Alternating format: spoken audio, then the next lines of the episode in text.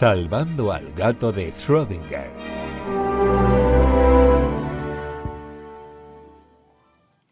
Bueno, hola de nuevo. Nos vamos a poner un, poquito más serios. Yo voy a intentar ser más serio, pero bueno. También quiero decir que no quiero enfocar el tema eh, en una cosa súper de divulgación científica aburrida, digámoslo así. No estamos para eso, este No programa, estamos para visto eso. los bombones que hay por aquí, es para disfrutarlo. Así que bueno, yo voy a intentar hacerlo dinámico y que participéis y demás. Bueno, eh, quiero hablar un poco de, eh, sobre todo, qué hormona y qué neurotransmisores están implicados en el proceso de enamoramiento, siempre hablando de lo que conocemos por amor romántico, conozco a una persona, es mi pareja y nos queremos mucho para que quede claro que hay muchos más tipos de amor y eso también vamos un poco a, hablarlo aquí hoy. Según los científicos, eh, el proceso de enamoramiento tiene tres fases muy marcadas, que es la fase inicial de deseo, la fase de atracción y finalmente una fase de apego o estabilización. Y cada una de esas fases están controladas obviamente no por el corazón, que no es el órgano del amor, sino por el cerebro. Y el cerebro se encarga de emitir una serie de hormonas y neurotransmisores para que se den estas fases.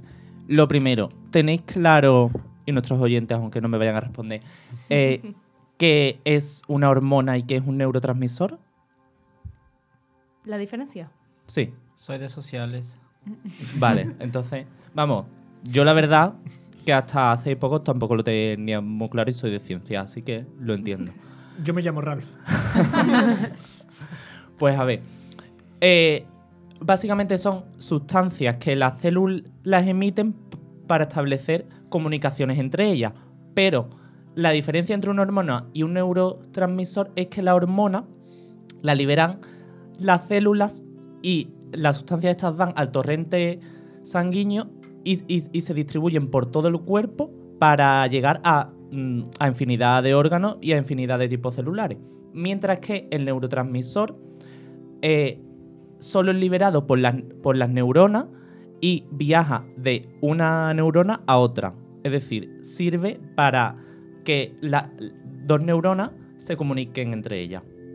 Y también ha- hay que decir que hay sustancias, y muchas de las sustancias que voy a hablar lo son, que funcionan tanto como hormona como neurotransmisor. Es un poco como de iniciación. Para que. Sí, sí. Es denso, es la es denso. introducción. Y ya dejo de ser denso. Os lo voy a intentar.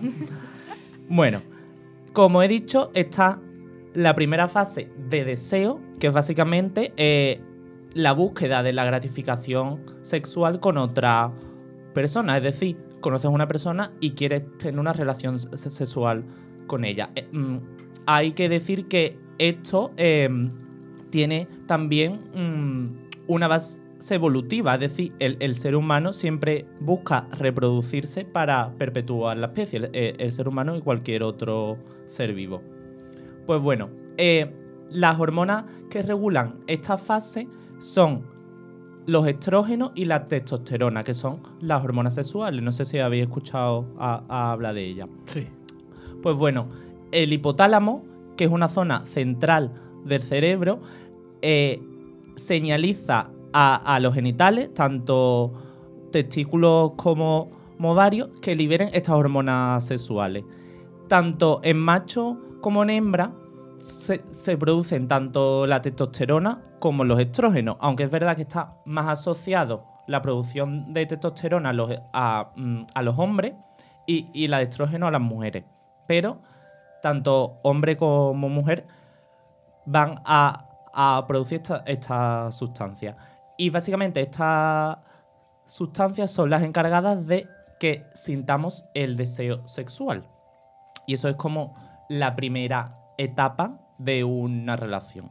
Siempre un poco hablando de forma genérica porque la ciencia se basa en, en cosas genéricas, no en un individuo per se. Bueno. Y eso es incontrolable, ¿no? O sea, me refiero. Sí, es decir. O sea, que si, te, que si te echan en cara, oye, es que tú. A mí no me mire, mira a mi A mi estrógeno. Exactamente. es así. Somos esclavos de nuestros estos, eh, eh, estrógenos y testosterona. Gran frase. Y eso es así. Eso para ponerlo en un- Totalmente, para marcarla. Claro, Sí, sí, para sí. echar un kiki ya sabes, no se puede. No soy yo, son mis. Son mis son estrógenos. Eso está claro, ¿no? Pues bueno, eh, vamos a seguir ahora con la siguiente etapa o fase, que es la etapa de atracción. Esta etapa parece que es muy parecida a, la de deseo, pero hay una diferencia muy importante.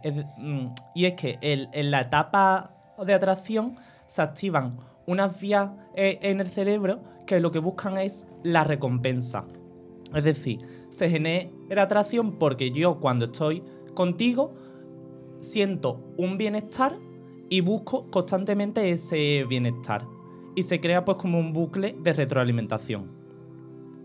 ¿Cuál es la principal eh, hormona que está implicada en, la etapa de atracción? La dopamina, que se produce eh, en, en- el mesencéfalo y es la hormona responsable de esto que hemos hablado, de estos bucles de retroalimentación. Es decir, eh, yo estoy con un- una persona que me atrae, libero dopamina y me siento bien. Y cada vez que estoy con esa persona, la libero. Y se me genera una necesidad de estar con la persona porque yo ya necesito la dopamina para encontrarme bien. Al final es una droga. Ahí voy.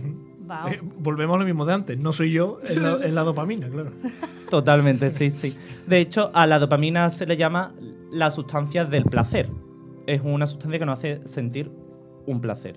O sea, lo que tú di- hablas de deseo y atracción, habría diferencia en que la atracción no, no es exclusivamente sexual, ¿no? A, a diferencia del deseo, ¿no? Exactamente. Y tú puedes sentir deseo y, y ser una cosa unidireccional. Es decir, yo deseo una persona y yo ahí estoy en la etapa 1, por así decirlo, del amor romántico. Pero si no es correspondido, se queda ahí. Mientras que en la atracción hace falta que haya una retroalimentación entre dos personas o más. Esa es, es- es la diferencia. Hubo un experimento, no sé si vas a hablar de eso ahora, de, que hicieron con un ratón que le, le conectaron al cerebro unos, unos cables y demás. O sea, Sí. Tampoco sé explicártelo muy, muy bien. Y entonces le enseñaron a que al botar, al pulsar un botón, le activaba esa parte del cerebro de- del placer De- y la dopamina sí. y demás. Y el ratón se murió de hambre porque su única función en la vida Estaba era ir a dar centrado al botón. en el placer. Y dejó de comer y dejó de todo. La Es mu- droga. Exactamente. De hecho, es muy curioso porque eh, la dopamina está. se activa o, o, mm, o se produce también cuando se consume cocaína. Y se ha visto que las mismas vías de, señalización de la dopamina que se activan en, un cerebro cuando consume cocaína son las mismas que cuando están en esta fase de, atracción. Es decir, lo que experimenta la persona es muy parecido. Había una canción, ¿no? Que era. tú eres- El amor es una droga. No, eso. pero no era una como, canción tú eres mi amor, eres mi cocaína o algo así era. Hombre Sí. purpurina. Claro, la Claro, purpurina, claro, claro. Un Otro gran poema. del reggaetón. Otro- sí, sí, señor, otro gran poema. Y entonces, pues, mm, es eso. Se relaciona. Y, y nos hace, por el final, la, la dopamina nos genera una necesidad. Bueno, también durante esta fase podemos hablar de mm, lo típico de cuando estás con un- una persona al principio que está más nervioso, duermes menos, tienes menos hambre. Y es que eh, en, en la glándula suprarrenal del cerebro también se produce la liberación de la hormona noradrenalina. Esta hormona eh, genera eh, en el cuerpo un estado de nerviosismo. Es muy similar a la adrenalina, que ya sabemos que cuando tú tienes adrenalina en el cuerpo estás nervioso. Pues lo que experimentas es bastante parecido. De hecho, eh, mm, el, el- efecto a nivel fisiológico que te genera la, adrena- la noradrenalina es que te sudan más las manos, tienes un, mm, las palpitaciones del corazón cada vez se te van acelerando más. Además, a nivel emocional, puedes empezar a, sufrir insomnio, pérdida del apetito, lo que hemos dicho, nerviosismo. Un desastre total. Sí, un desastre. Un poco eh, mal de amores y, sufrir por amor. Pero bueno, hasta cierto punto, porque cuando estás bien en estos inicios con una persona, experimentas un poco eso dosificado. Y eso es gracias a la noradrenalina. Y también la última hormona implicada en esta fase es la serotonina, que también se habla como que es la hormona de la felicidad. Y de hecho, las personas con depresión tienen niveles bajos de serotonina. Pero aquí hay como una especie de mm, dicotomía o, situación extraña que la serotonina también se reduce en, en, esta etapa del amor romántico. A niveles no tan bajos y por eso no se experimenta ese estado de depresión. Pero es muy curioso porque se reduce a, unos niveles similares a, los que tienen las personas con trastorno obsesivo compulsivo. Es decir, esa cierta obsesión y continuo pensamiento en la persona que va, mm, con la que estás empezando a conocer se puede asociar a que estás experimentando todo siempre en cierta medida y no llevado a un extremo, un poco una obsesión y un poco un trastorno obsesivo. Pero el, término científico es enchochamiento. Enchochamiento, total. Y todo esto por la serotonina, por tenerla baja. Sí. Maravilloso. y eh, ahora vamos a hablar lo que tú me has preguntado al principio, lo de esos de, los dos años. Yo lo que siempre he escuchado ha sido, como siempre, que el, enamoramiento se pierde de los dos a los tres años. No sé, vosotros, a mí siempre me han hablado de la crisis de los tres años. Nunca he llegado a tres años, entonces no he experimentado esa crisis. Pero no sé, ¿qué opiniones tenéis? Las discusiones más gordas siempre se dan a los tres años y se dice que si la superas duras toda la vida, o por lo menos hasta los siete, que es la segunda crisis. Que la segunda crisis, ¿verdad? Pero si no, pues, pues nada, pues se acaba y ya está. Yo lo que te he dicho, que esa cita de científicamente vamos a durar dos años, yo creo que a la gente también la pone nerviosa. Porque tengo un momento clave en el que puede ir bien o puede ir muy mal. Entonces también es un momento de tensión. Sí. Pero qué tensión ese segundo año, que son 365 días y los que puede pues haber una hay, hay, mucha gente que empieza, empieza, a contar y poco a poco, cuando va llegando el aniversario de dos años, dos años, ahí empiezan todos los problemas. Pero al final te lo estás provocando tú solo. Claro. Sí. Pues bueno, también un poco con la biología, y lo voy a explicar ahora, ¿eh? pero sí. es verdad que yo creo que es psicológico en, en algunos casos. Pero sí que es verdad que está, se ha estudiado que, es decir, como, con, como las drogas, igual cuando tú te acostumbras a una dosis de droga, necesitas más, ¿no? Sí. Pues con mm, las hormonas pasa un poco igual. Tú estás pues, con tu pareja, tal, un año, dos, tres. Ya llega un punto que, que tus niveles de, serotonina y, y noradrenalina han llegado a un punto en el que a ti, que tu cerebro libere más dopamina, no te genera nada. Y entonces tus, eh, mm, tus células están acostumbradas a esa dosis mm. y entonces dejas de experimentar lo que experimentabas antes, esa obsesión, ese nerviosismo. Lo que se dice un poco en las parejas, no tienen por qué romperse obviamente, pero eso de que eh, ya estamos como estabilizados que la cosa cambia. Ya día a día, ya la cosa... Mm, ya las mariposillas como que se han ido. Ya es cariño, ¿no? Claro. Ya, ya es aprecio. se ha apagado la llama, ¿no? Exactamente. Se ha perdido la magia. Ay, para eso entró un vídeo de que hay que ser infiel para que haya... Claro, efectivamente. Para mantener la llama viva, ¿no? Claro. Por eso aléjate un poquito. Y... Claro, como esto de... Para eso del tema de la adicción, precisamente. Puede ser, sí, sí.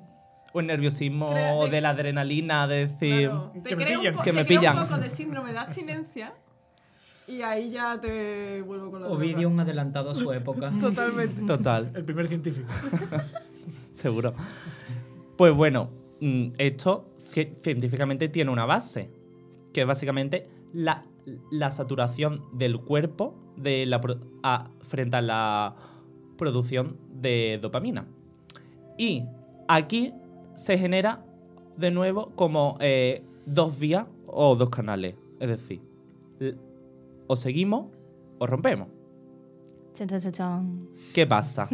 pues depende un poco de nosotros en, cierta medida. Es decir, si esa relación básicamente se ha basado en el placer, no digo solo sexual, es decir, en disfrutar o centrarse en ese estado de embriagadez sin generar vínculos sólidos, esa relación por su propio peso va a caer. Porque cuando ya esa persona no te genera nada, ni, ni nerviosismo, ni nada, pierdes el interés y si no hay algo detrás que, que, lo respalde, esto no es solo biología, esto es también un poco sociología, que todos sabemos que pasa así. Pero si por otro lado esa relación se cultiva y se generan unos vínculos tanto intelectuales como culturales como de intereses en común, esa relación se puede estabilizar y pasar a la siguiente fase, que es la fase de apego estabilización. Que aunque nos hemos ido aquí un poco por una parte más sociológica, también tiene una base biológica, como todo, básicamente, porque somos seres vivos. Podemos decir que lo primero es un poco más adolescente, ¿no? Por así decirlo. Sí. Lo primero es más la, fugacidad de, la Dejarse llevar un poco por nuestra bioquímica, al fin y al cabo. Y lo otro ya es, más adulto, pero aún así está, está dirigido por, por, nuestras hormonas otra vez. ¿Qué pasa? Que eh, durante esta etapa que hemos hablado de, de estabilización, perdón, de, de, atracción, se pueden generar unos vínculos a través de, del tocarse, de besarse, de tener sexo, de establecer mm, confidencias, de vivir momentos juntos que hace que se libere la oxitocina en la hipófisis, que es otra parte del cerebro. Se libera eh, en consecuencia de todo lo que hemos hablado, de generar, de generar vínculos. Esta hormona eh, mm, lo que ayuda es que mientras más se libera, más fuerte es el vínculo que tú sientes con la otra persona, más eh, mm, sensación de calma y protección sientes a la otra persona, tienes menos estrés cuando estás con la otra persona, es decir, como te sientes bien ya por el simple hecho de, de estar con la otra persona y aparte, que esto es lo más importante y es lo más diferente con las otras fases, tienes una sensación de apego y de pertenencia. De hecho, hay que decir que a diferencia de las otras etapas, esta etapa no solo se experimenta en el amor romántico, se experimenta en todo tipo de relaciones afectivas, tanto de padre a hijo, en relaciones de amistad. Sí, la bioquímica es exactamente igual en todos los tipos de relaciones en cuanto a la oxitocina. Eh, y mm, es muy interesante que también porque eh, mm, esta misma, misma, hormona, como hemos dicho, se libera eh, en otras relaciones y el caso de la relación madre-hijo es muy interesante porque en el parto, en el útero, se, produce oxitocina, es decir, ayuda al parto. Aparte, el, eh, eh, eh, en la lactancia, la madre produce oxitocina. Todo esto ayuda a, que la madre genere ese sentimiento de apego y de pertenencia exclusivo a su, descendencia. Y esto es bastante lógico evolutivamente, porque hace que la madre sienta que debe de cuidar a sus crías para que la especie siga evolucionando y las crías pues vayan a prosperar. También se ha visto que, la oxitocina tiene un efecto terapéutico. Se ha visto que altos niveles de oxitocina eh, eh, están relacionados con la regeneración de los tejidos, eh, un aumento del estado antiinflamatorio y antioxidante, es decir, que el amor en parte realmente es terapéutico y ayuda a, la mejora del estado del organismo. aparte de, la oxitocina, hay que, decir que hay otra hormona que también se, libera en la, eh, eh, en la, hipófisis en respuesta a, la liberación de oxitocina, que es la vasopresina, que lo que hace es potenciar el efecto de la oxitocina. Pero básicamente os tenéis que quedar con la oxitocina, que es como la hormona clave. Mami, vaya colocón llevamos, ¿no? Sí, sí. ya no hay más hormonas. bueno, son bastantes. Son bastantes. Con que os acordéis de una, yo me conformo. Y lo último que sí quiero añadir, bueno, son un par de cositas, no sé si, si tengo tiempo, Isma. Sí, tienes tiempo. Vale. Pues, eh, ¿por qué hay gente más propensa a tener relaciones más duraderas o más estables y gente que es, que es menos? Ojo, la respuesta está en la biología, ¿eh? También. Hay, muchas cosas en esa pregunta. Pues sí. Que vaya cogiendo papel y lápiz. Exactamente. es una buena pregunta. El manual 2. pues a ver, esto obviamente tendrá un montón de causas sociales, pero tiene una base biológica también. Es decir, el funcionamiento al final de una hormona es que, esto en general, una hormona va por el torrente sanguíneo y entra en todas las células, bueno, o en las células que tenga que entra de nuestro cuerpo a través de receptores. Y gracias a esos receptores entra en la célula y, y ejerce un efecto, así a grosso modo. Pues se ha visto que genéticamente, en función del propio individuo o incluso de la especie, hay individuos que tienen más receptores e individuos que tienen menos. ¿Qué pasa? que a más receptores entran más oxitocina y el efecto de la oxitocina es mayor. Es decir, experimentas una mejor sensación de bienestar, de pertenencia, de apego.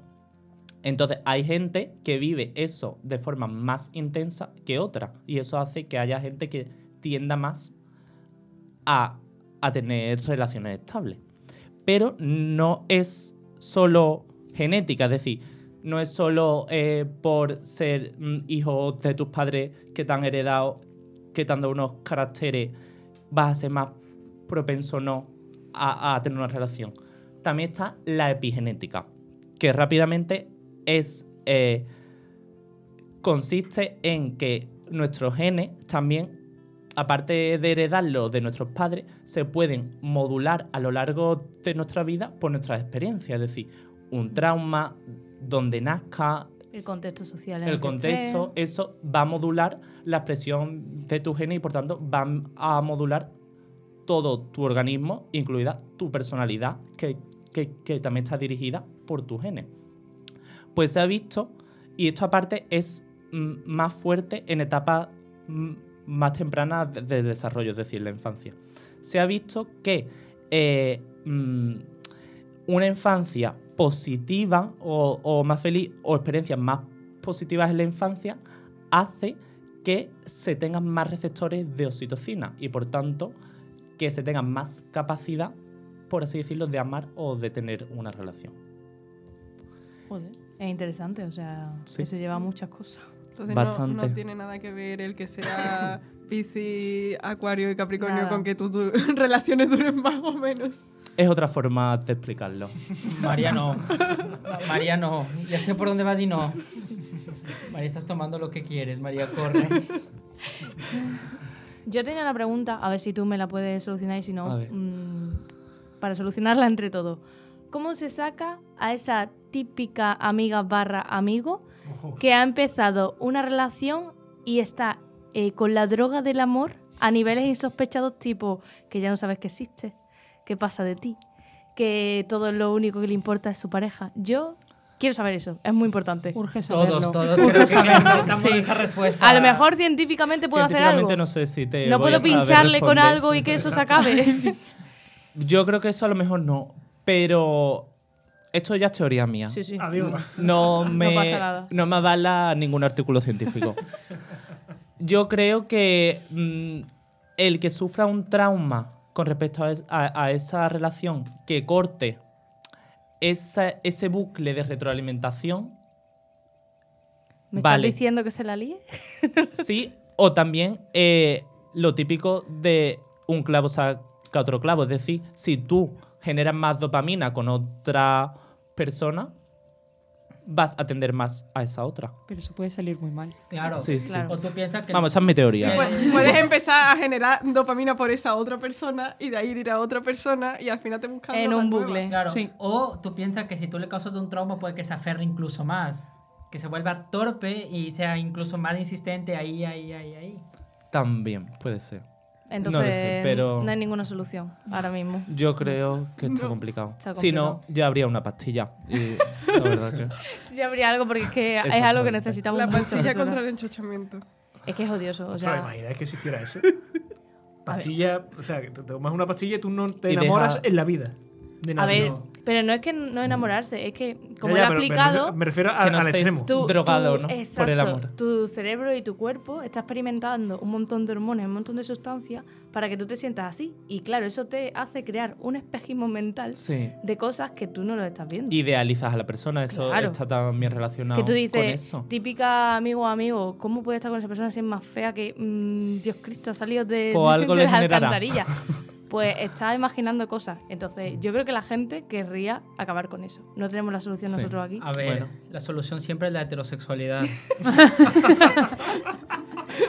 Estoy de acuerdo. La única respuesta que no esperaba.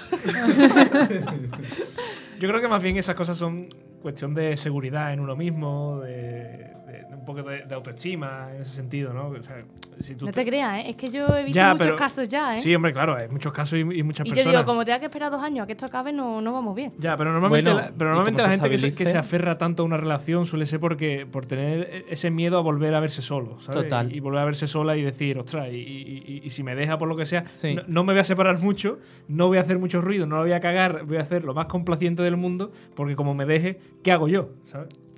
Pero eso es Es- porque es ya es están profundo en esto. fase 3. ya se te apego y ahí ya es más complicado. Hay gente que se salta las dos primeras fases Sí, sí, hay gente que está en la fase 3 del principio. Bueno, pues muchas gracias, Enrique. A vosotros. Eh, a los amigos, el amor también está entre amigos. Seamos Sí, amigos de sí, amigos y sí. no estemos únicamente con Total, que el amor no es solo romántico. y una última cosa que quería decir. Sí. Eh, con todo esto yo no quiero desmitificar el, el amor y quitarle importancia al amor. Es decir, Para nada. yo creo que al final el amor es un sentimiento que vamos a experimentar que se basa en toda esta biología que hemos hablado, pero lo que tenemos que hacer, y, y es lo que hago yo, olvidarte de, de todo eso y, y vivirlo sin pensar, "Mm, estoy liberando citocina, estoy liberando dopamina. No. Me Nos a tenemos una- que me voy a hacer un análisis a ver si que voy lanzar serotonina. Ya, Exactamente. ¿no? Lo que faltaba.